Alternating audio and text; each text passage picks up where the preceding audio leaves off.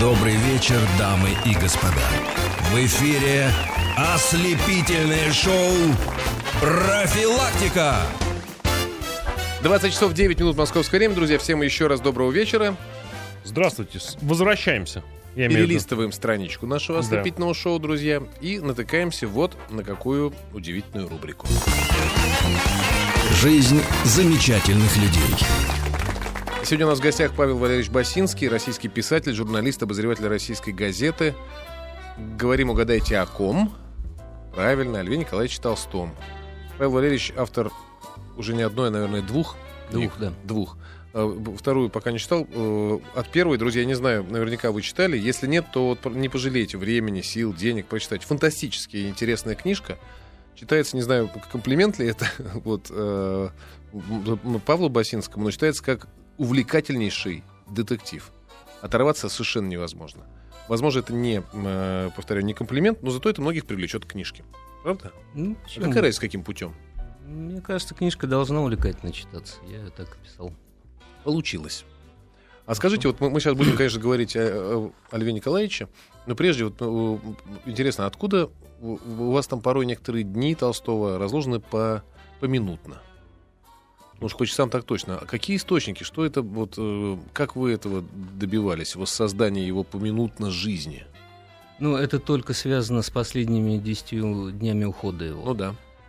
А, Дело в том, что э, в доме Толстых э, жил такой доктор Маковицкий, Душин Маковицкий. Он был словак по происхождению и абсолютно преданный ученик Толстого. Как доктор он, может быть, был не очень, хотя он был очень такой добрый человек. Он лечил не только Льва Николаевича, там семью Толстых, но и всех крестьян Ясной Поляны, и всех крестьян окрестных деревень совершенно бесплатно. И он был спутником Толстого во время ухода. Он был таким Санчо Панса его, если сравнить Толстого с Дон Кихотом, то вот его оруженосцем был Маковицкий. А у Маковицкого была такая привычка, он считал, что... Он вообще считал, что Толстой — это человек уровня Христа, Магомета, это вообще такое не совсем, так сказать, земное существо. Мгм. И он записывал каждое его слово. На самом деле не только во время ухода, но на протяжении э, четырех лет, пока он жил в Ясной Поляне, он записывал каждое его слово. А Толстой это не любил, когда за ним записывали, поэтому Маковицкий держал в кармане картонку а, и карандашом, э, ну, он немножко научился стенографии, и карандашом записывал, значит, все, что говорил Толстой, все его жесты, что- кармане? что он делал в кармане. Не- Слепую. не- не- а, вот Слепую, так вот. слепую. Ага. А потом, когда, значит, у него выдавалась минутка, Толстой там ничего не говорил, он бежал в свою комнату и расшифровывал это. А потом всю ночь это все еще, значит, э, расшифровывал. И, конечно, свидетельство Маковицкого во время ухода Толстого — это драгоценный абсолютно материал, потому что по его записям, действительно по минутным, мы можем проследить, что, собственно, с Толстым происходило в это время. Потому что ну, на определенном этапе, вот когда они выехали только из Ясной Поляны, вообще никаких свидетелей, кроме Маковицкого, не было. Мгм. Вот. И э, в этом плане это, конечно, такой драгоценный материал. Причем он записывал это, ну вот, э, объективно, как было, вот как Толстой говорил. Только не очень хорошо владея русским языком, поэтому потом э, приходилось э, Расшифровывать его расшифровывать его расшифровки, да, русифицировать его немножко. Слушайте, ну да давайте, это, это нормальный путь. Мы, мы можем с этой стороны, так стандартно у нас в ЖЗЛ, в нашей рубрике, мы хронологическим путем идем. От рождения, так сказать, Ясная Поляна, Тульская губерния, Российская империя и так далее. И Хочешь в обратную сторону вопрос? Ну, п- просто смотри, вот э, можно зацепиться. То есть, если есть человек, который так преданно, значит, э, который так вот записывает за, за Львом Толстым все это, э, значит, он действительно уверен в его исключительности, гениальности, в его, ну, так сказать, и, и- и в своей в этом смысле исторической тоже роли. Он это, это, это миссия его, записывать за Толстым, потому что Толстой, не знаю, как там в Васе было, гений, от него свет исходит. Да. Вот. Э, Очевидно также, что он не один так думал. Нет, ну, конечно, ну, во-первых, э, в России существовало, как известно, движение толстовцев. Э, Вот, некоторые называли их сектой. А Вот, хотя, вот уже когда я работал над второй книгой, которая касалась как раз отношений Толстого с Русской Православной Церковью, я выяснил, что формально толстовство не считалось сектой. То есть э, в российском государстве, вот, в, в- в учреждении по, дел, по делам религии, я не помню точно, как это называлось, толстовство секта не считалось, там, в отличие от штундистов, там, Мгм. допустим, там, молокан там, и так далее, хлыстов. А, Но такое движение было, и э, было довольно много людей, которые шли за Толстым, приезжали в Ясную Поляну, совершали паломничество туда.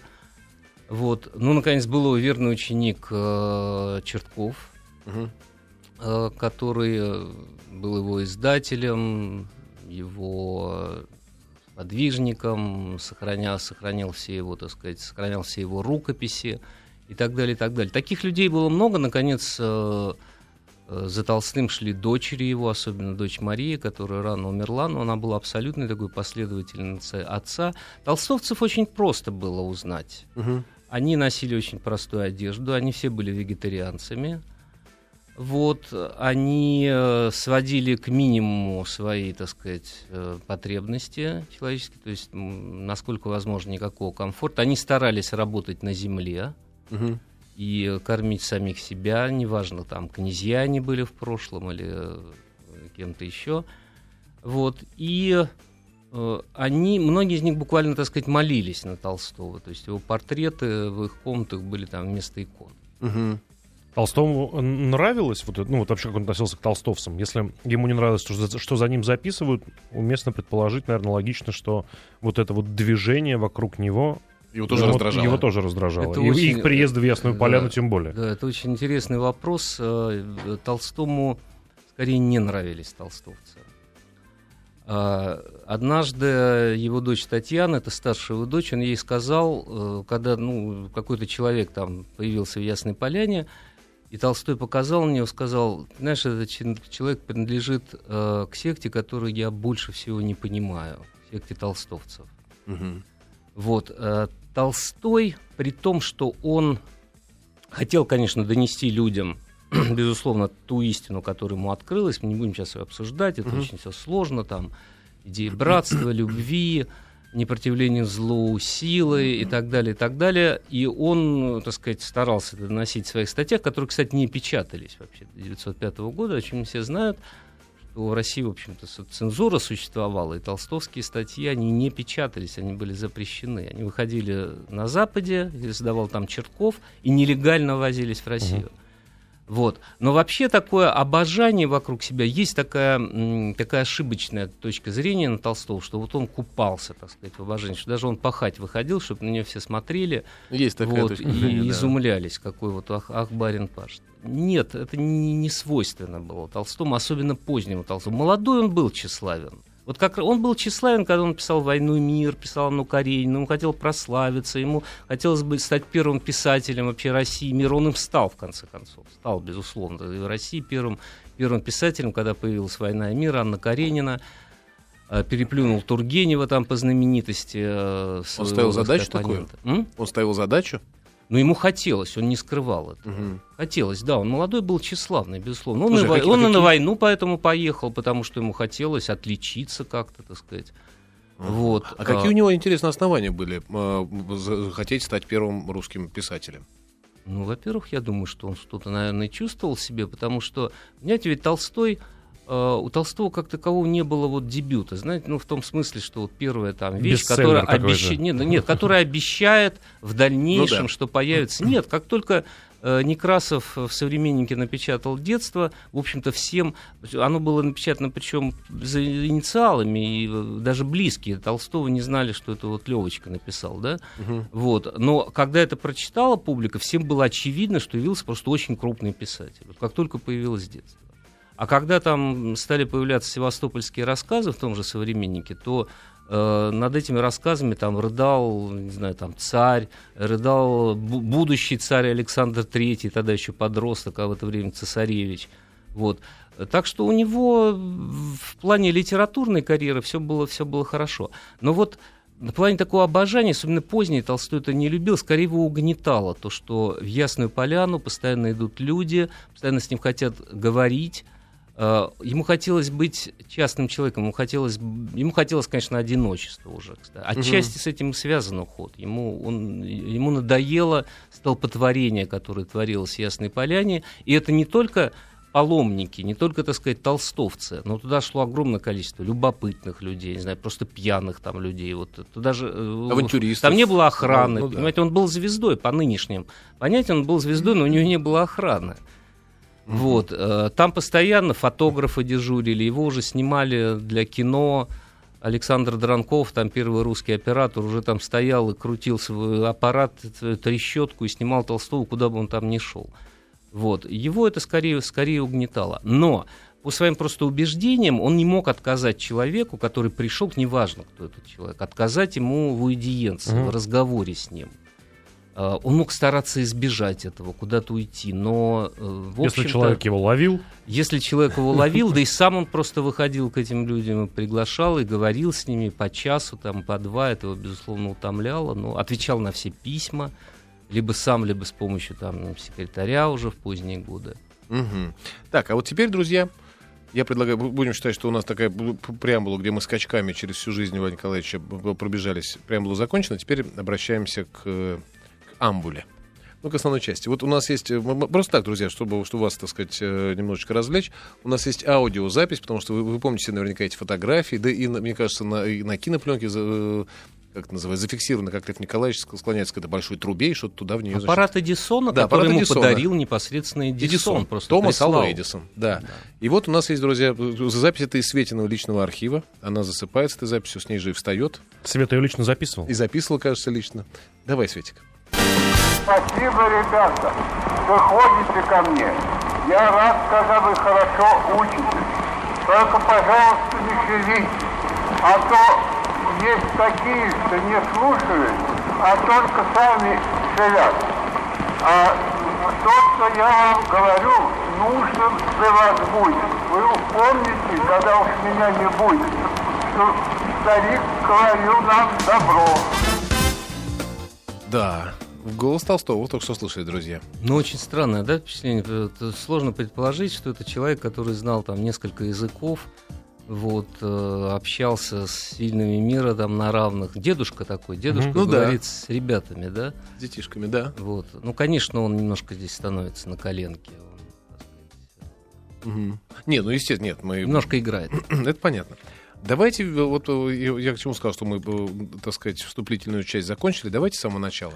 Давайте вот прямо в Ясную Поляну какого там 1828 года. 28 да, августа 28 года. Толстой считал 28 счастливым числом для себя. И ушел из дома тоже 28-го. А 28 счастливым, потому что родился в этот день по-старому? Ну так получилось, он 28 августа 28 года А, родился. да. Первый его сын, когда рождался, Софья Андреевна должна была его родить ночью 27-го, он сидел возле ее кровати и уговаривал, чтобы она подо- по- подождала. Потерпи. И она, как верная юная жена, родила его в час ночи 28-го, Сережу, первого сына. Ну вот почему-то считалось 28 счастливым числом. О, Ну, давайте начнем с детства Толстого. Где, как бегал, значит, как там кудрявый ру- румяный Лева.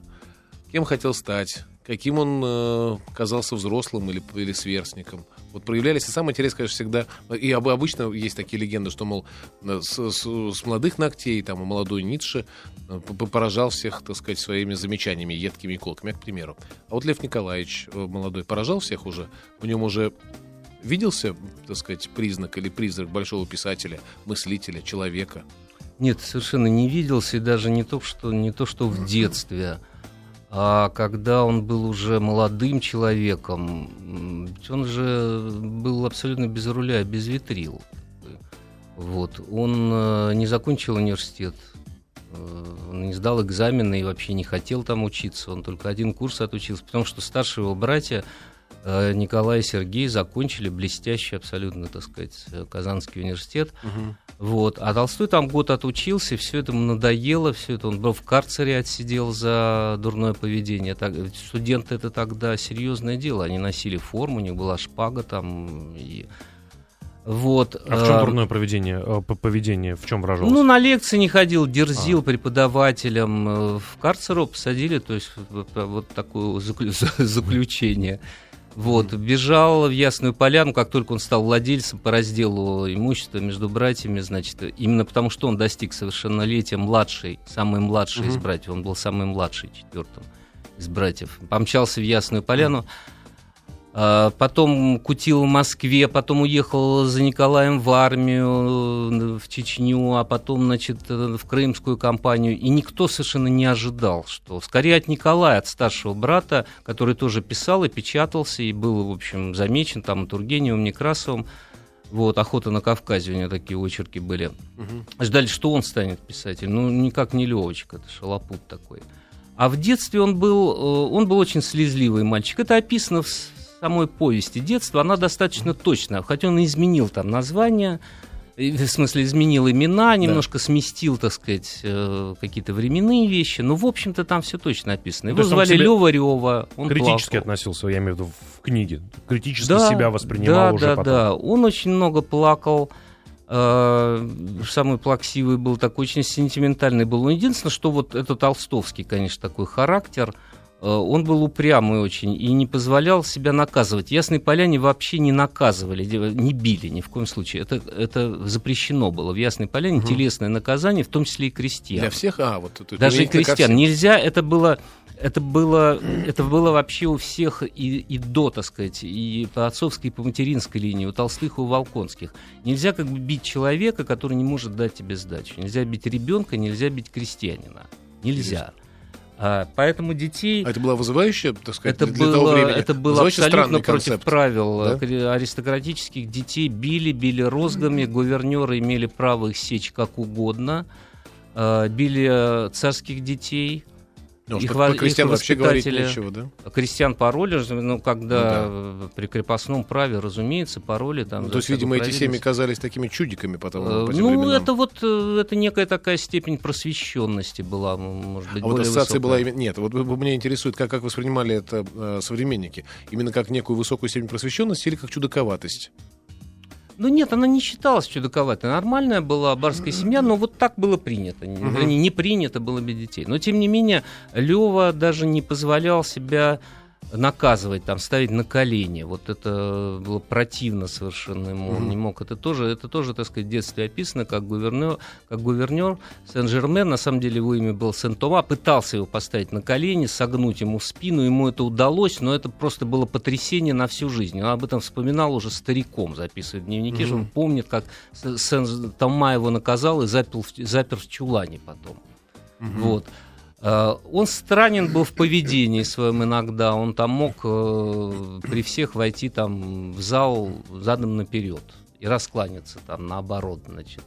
Вот, мог соскочить вдруг э, с телеги или там с коляски, когда они ехали, и бежать э, впереди лошади до тех пор, пока вообще без чувств не падал. То есть какие-то угу. чудаковатости были, он такой странный был мальчик, вот, но каких-то особых там задатков Таких вот явных, по крайней мере, да, не было. Нет, да? не было. Нет, скорее старшие братья, особенно Николай, который очень хорошо учился, вот, э, на который очень большие надежды возлагали. И, в принципе, он очень хорошим военным там стал. И, может быть, добился бы там многого. Если вот, бы не он рано умер, рано умер от чехотки. Чехотка угу. вообще преследовал братьев. Он успел написать только несколько очерков? Да, вот про охоту на Кавказе, да. Ну, их да. очень ценили. И когда появилось детство, то поначале думали, что это не Коленька написал, это угу. скорее он мог написать угу. такое. А Левочка удивились, когда узнали, что это. Да, поразительно. А в какой же момент, интересно, вот как к человеку приходит, ну, вы, вы говорите, э, не просто мечта, а намерение стать большим русским писателем, а то и главным. Вот когда ты понимаешь, о господи, я могу писать. Вот, вот этот момент тонкий, когда он происходит ну, с человеком? Я думаю, что Толстого, он, конечно, меч... хотел там стать, он просто признавался, да, одному из своих родственников, что да, я хочу быть таким литературным генералом, там он это mm-hmm. говорил. Но я думаю, что у него с раннего возраста были более, более серьезные амбиции. Дело в том, что Толстой в 18 лет начинает вести дневник. А, начинает как раз вести дневник а, а, в Казани. И начало дневника, оно вообще несколько шокирует, потому что это ведет э, юный совершенно 17-летний молодой человек, который болен венерической болезнью, находится в клинике. Угу. И вот это потрясение, что вот это с ним произошло, оно вот вот такая, такая грязная вещь, его наоборот подвигает к осмыслению того, что он, собственно, такой вообще, для чего он родился, что, что он из себя представляет. И с этого момента Толстой начинает, вообще как писатель, начинается с дневника. С дневника, понятно. И заканчивается дневником, потому что для позднего Толстого дневник значил гораздо больше, чем его художественное произведение. Интересно. Друзья, давайте, Давайте. сейчас прервемся на этой ноте, да, на короткие новости, а потом вернемся.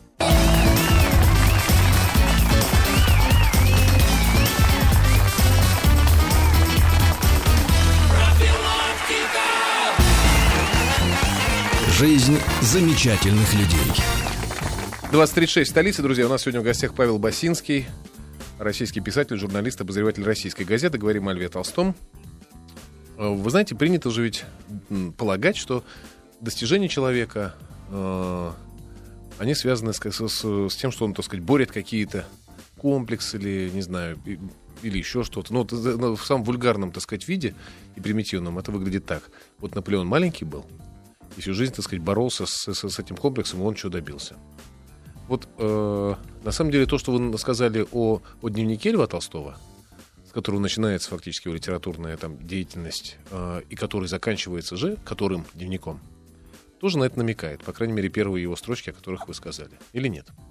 Нет, ну, что касается комплекса Толстого, в молодости был такой комплекс, что он некрасивый очень. Вот, и, в общем, наверное, он действительно был э, Вот он считал, что братья, вот э, Николай, Сергей, э, Митя, вот они, значит, красивые, а он маленькие глаза, значит, узкопотопленные, вот, брови тогда уже не густые, конечно, но такие, в общем, выдающиеся. Вот, уши большие у него были. Вот, и когда он э, сватался к Сонечке Берс, ведь он страшно, так сказать, волновал, тем более он старше, там, на 16 лет был, и переживал страшно, что, значит, она ему откажет, там, хотя он очень выгодный жених был. И А в каком Вот. возрасте он сватался? ему было 34 года, а ей 18 лет. Мгм. А, Вот этот, пожалуй, нет, ну много, конечно, много. Вы знаете, э, несколько лет назад вышла книга такого э, американского э, филолога Лаферьера, называется «Толстой на кушетке психоанал- э, психоаналитик». Он там вообще бездну комплексов Толстом нашел, все там. Вот, мне немножко смешно было читать. А, ну, в общем-то, много было, много, да, такой многосоставной был человек. И... Но Толстой, понимаете, вот Толстой тем, тем удивителен, он, а, он на протяжении всей жизни менялся. Вообще это представление о каком-то таком статичном Толстом, значит, знаете, оно возникает, потому что его представляют все всегда поздним, с нависшими бородой. бровями, с бородой. Босиком Вот, э, босиком, Мгм. хотя он босиком не ходил, в там, да. представляет именно так. Вот. э, А Толстой менялся очень сильно, и, и он работал над собой. Это, я понимаю, немножко банально звучит, но это человек, который постоянно, вот начиная с того момента, как он начинает вести дневник, его потом бросает во все тяжкие там, и так далее, но он все время за собой следит. То есть каждый свой поступок он в дневнике анализирует, вот, а уж поздний Толстой, это просто для него работа над собой, это была куда более главная вещь, там, чем, Чем э, литературное чем писание творчество? Хаджи Мурата, да, он, А. там, он может, мог написать там, ничего не делал, писал Хаджи Мурата. А вот, Вот. извините, А мог написать, э, э, хорошо поработал, хоть ни строчки не написал. А. То есть А вот, работал над а собой. вот это, это уже, так сказать, как, видимо, к вашей второй книжке отсыл некоторый намеком.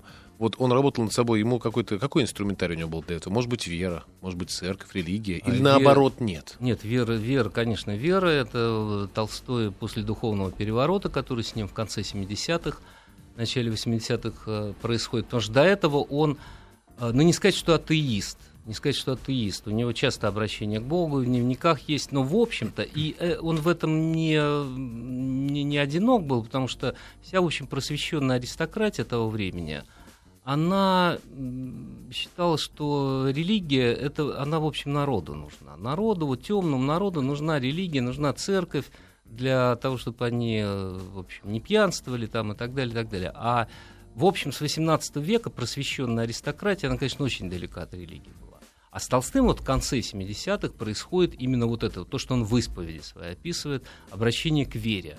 Но в нем парадоксальным образом, чем он отличается, скажем, от славянофилов, да, а, парадоксальным образом обращение к вере происходит практически одновременно с отвращением от церкви. То есть он сначала идет в церковь, он год потратил на то, что он регулярно ходил в церковь, исполнял все обряды, постился там, и семья его постилась. Это вот 77 год. А потом вот как бы как отрезает, и он, он отходит решительно от церкви, больше того, он противопоставляет церковь. Мгм. Вот в этом парадокс религии Толстого. Вера, да, вера в Бога, но вне церкви. И Мгм. опора, опора веры в Бога ищи в себе самому. Только в себе самому.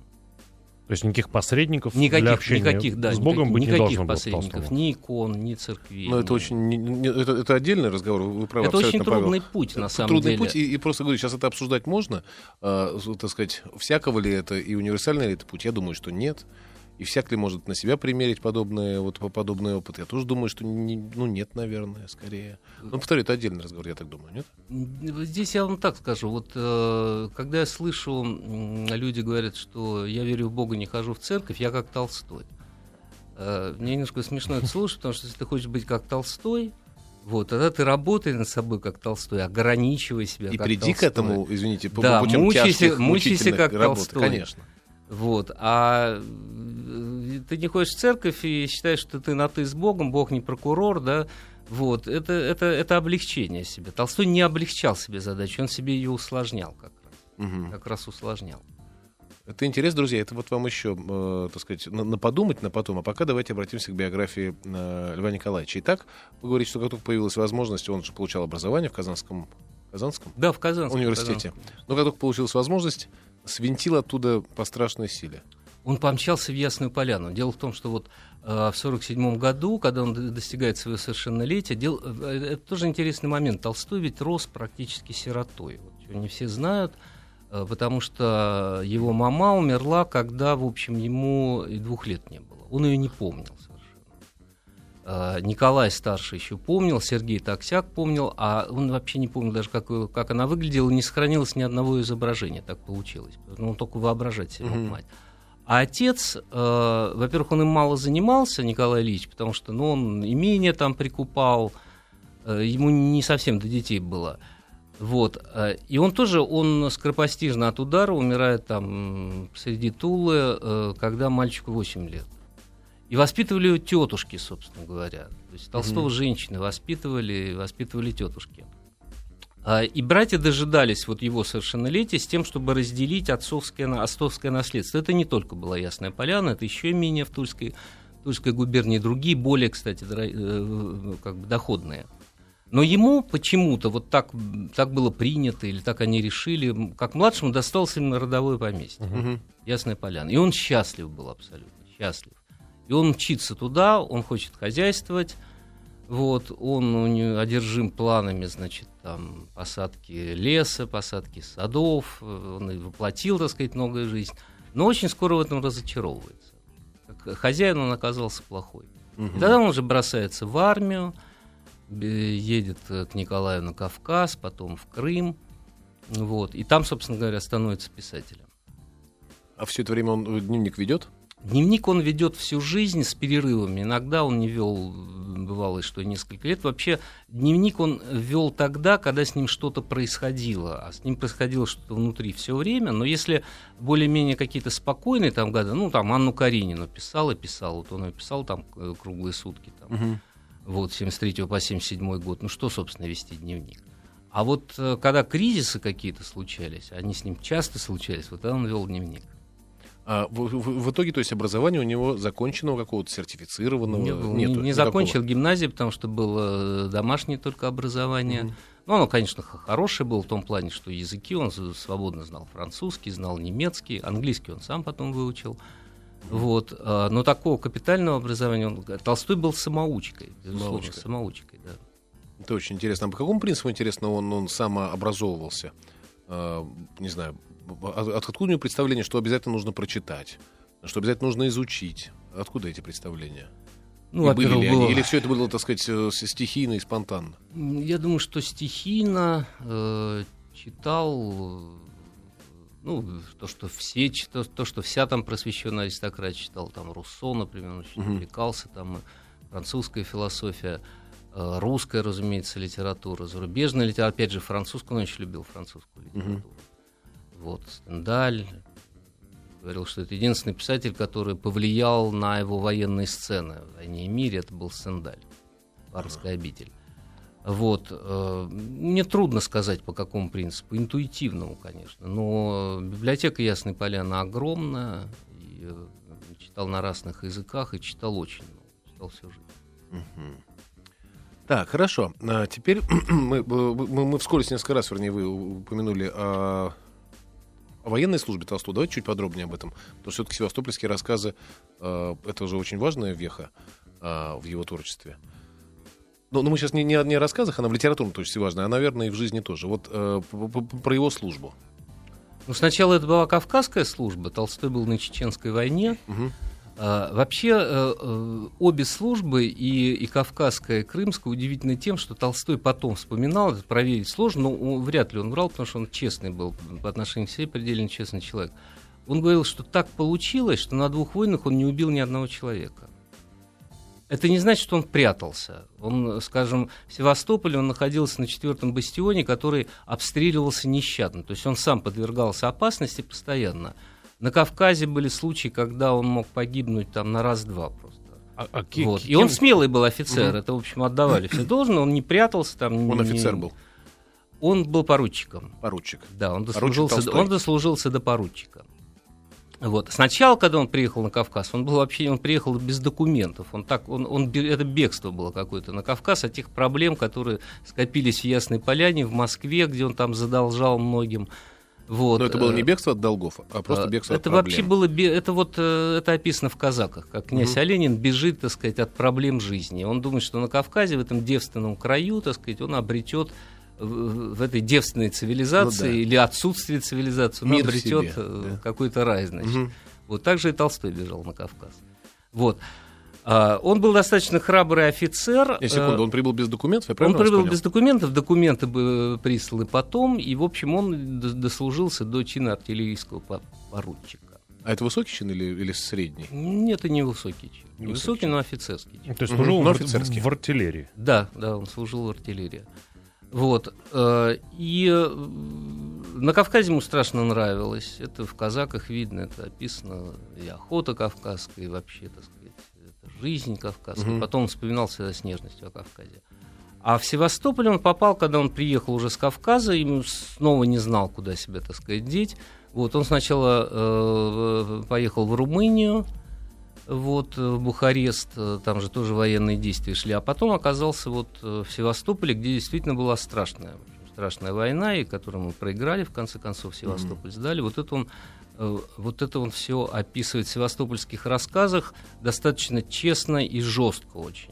Потому что там много, конечно, Севастопольские патриотизма. рассказы по горячим следам были написаны. Они писались, они, так сказать, присыла... они присылались оттуда, оттуда. Больше того, То есть есть такая ве- сводки были. существует такая легенда, она Да. ее сложно проверить, что будто бы Александр, царь, когда прочитал э, один из севастопольских очерков, он послал курьера в Крым, чтобы этого поручика талантливо отвели в более безопасное место, не дай бог, он там погибнет, такой писатель. значит. Ага. Ну, то, то- то есть Вот. фактически это были, это были сводки. с- Сводки, да, да, оттуда. С- Вот с написано, театра военного да, да, да, талант, талантливый Просто написано такой, талант. да. По итогам обороны Севастополя ведь э, Толстой получил награды, да, какие-то? Ну, награды были, я не помню, Да, сейчас ну, какие. какие-то ну, Ранений да. не было, каких-то Нет, опасных нет, для жизни нет, здоровья. нет, слава богу, от милого от всего. И от того, что и он никого не убивал, и, и- и его не задело ничего. И на этом военная, так сказать, э, кампания Льва Николаевича Толстого заканчивается. Да, заканчивается. Потом он э, думает одно время стать чиновником. Э, Снова думает поступать в университет, в общем, он, так сказать, на распутье, но в конце концов, в общем, все кончается тем, что все равно он уезжает в Ясную Поляну. Он едет за границу, дважды совершает такие заграничные вояжи с тем, Мгм. чтобы с границей ознакомиться. Он педагогикой увлек- увлекается в это время, собирается по новой системе Сейчас, учить Павел там Ильич, христианских. На 30 секунд попрервемся. Жизнь замечательных людей. 20.50 в столице, друзья, по последний, так сказать, э, отрезок нашей беседы с Павлом Басинским. А вот э, интересно, значит, совершил два вояжа по заграницам, посмотреть, так сказать, э, как чего устроено. Но уже возвращаясь в Ясную Поляну, все-таки автором севастопольских рассказов и детства, Да, детство, Да. отрочество, юность. детство, отрочество, юность, всей этой трилогии. То есть возвращается уже большим русским писателем. Или еще нет, или подающим надежды. Э, известным, скажем так, русским Известным. писателем. Он входит в, в- в кружок современника. Это кружок писателей, который формировался вокруг самого популярного в то время журнала «Современник», который издавал Некрасов, поэт и издатель. Вот. И это такие люди, как Гончаров, это Тургенев, это Григорович, это Островский. То есть Мгм. это цвет, так сказать, литературы формировался вокруг этого. Но э, и с ними, в общем, он не... Толстой очень неуживчивый в это время человек, очень колючий человек. Это, в частности, проявилось в его отношениях с Тургеневым. Тургенев был старше его, Тургенев был авторитетнее его, безусловно. Тургенев уже самый маститый, так сказать, Мгм. русский писатель. Он заметил сразу Толстого и пытался его опекать. А Толстой с ним бесконечно спорил, потому что он иногда жил у него на квартире в Петербурге. Э, Тургенев помогал ему там деньгами за границей там, и так далее, и так далее. Он уже Вот. хотел стать э, более великим писателем, чем Тургенев.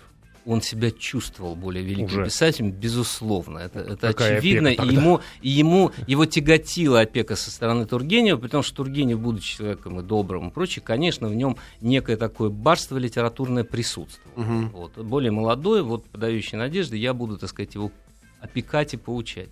Толстого невозможно было опекать и поучать. И дело же это закончилось тем, что они чуть на дуэли не подрались. Они поссорились в имении у Фета. Э, Толстой э, сказал, в общем, достаточно злые слова внебрачной дочери Тургенева, которая жила в Париже в семье Виардо.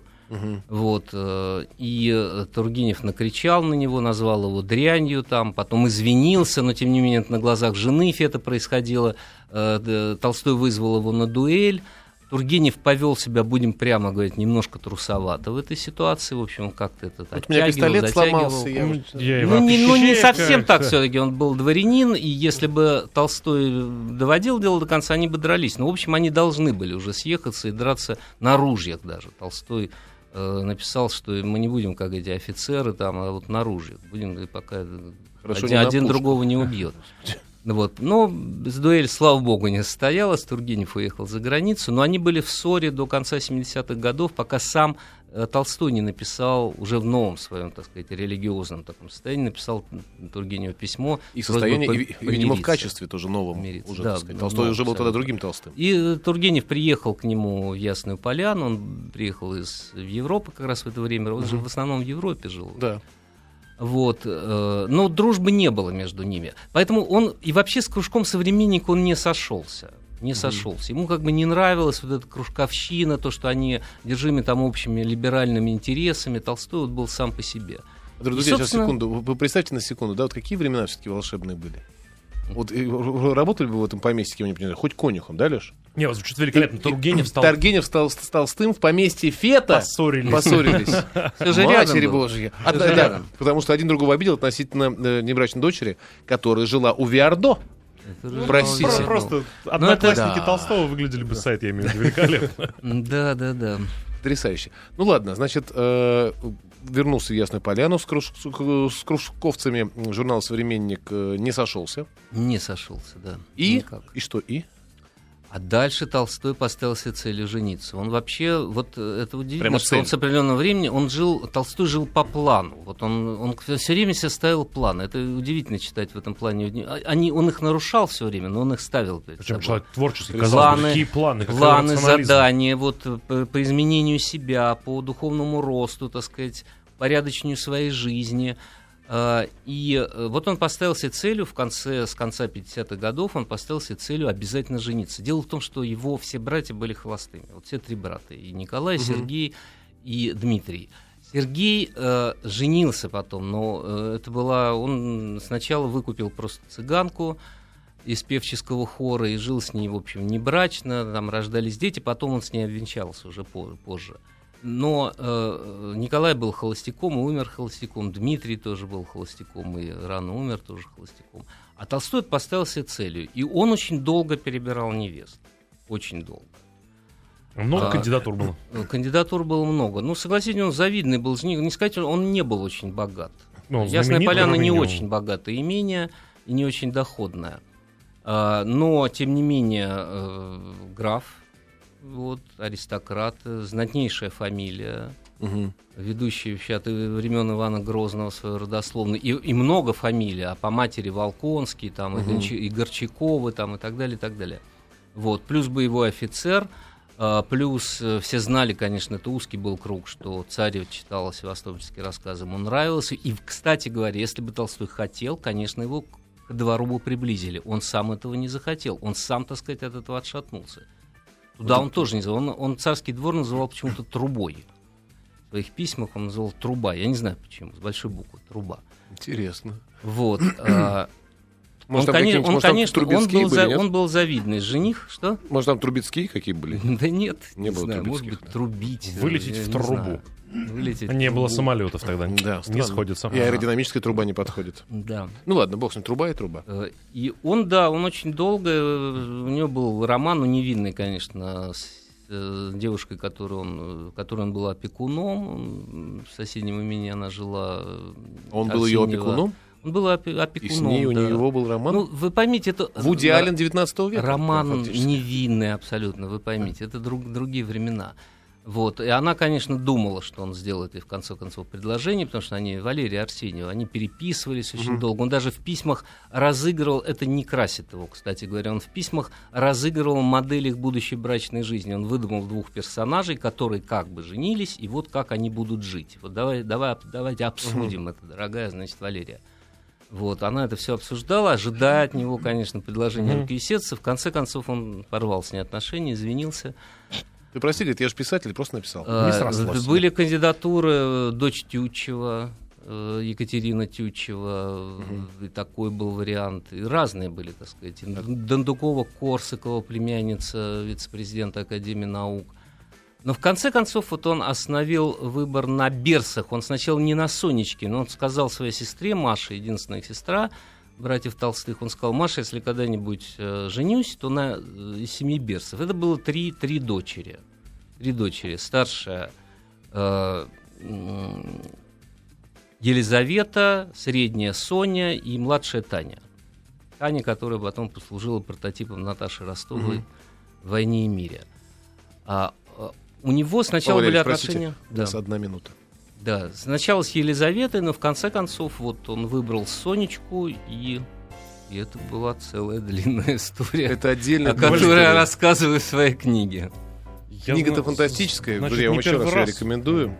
А, Последний, вернее. Павел Валерьевич, у нас есть к вам предложение деловое. Да, Приходите к нам еще. с удовольствием. Потому что мы на самом интересном сейчас остановились. Ну, о Толстом можно бесконечно говорить. А, скажите, пожалуйста, тут, тут только односложно ответьте. Насколько корректно и уместно сравнивать э, Соню, я хотел сказать Йоко Оно, а потом подумал, некорректно, конечно, потому что там совершенно другая роль. Ладно, в общем, э, будем считать, что мы уговорились с вами на новый эфир. Ладно, хотя бы еще один. Хорошо. И не то чтобы завершим эту историю, но, по крайней мере, продолжим ее. Друзья, надеюсь, мы вас оставили в состоянии э, дикого, так сказать, интереса, заинтригованности. Э, книжка Павла Басинского пока доступна в продаже, но мы не ради этого его приглашали, а ради интересной беседы. Спасибо вам большое. Спасибо, вам. большое.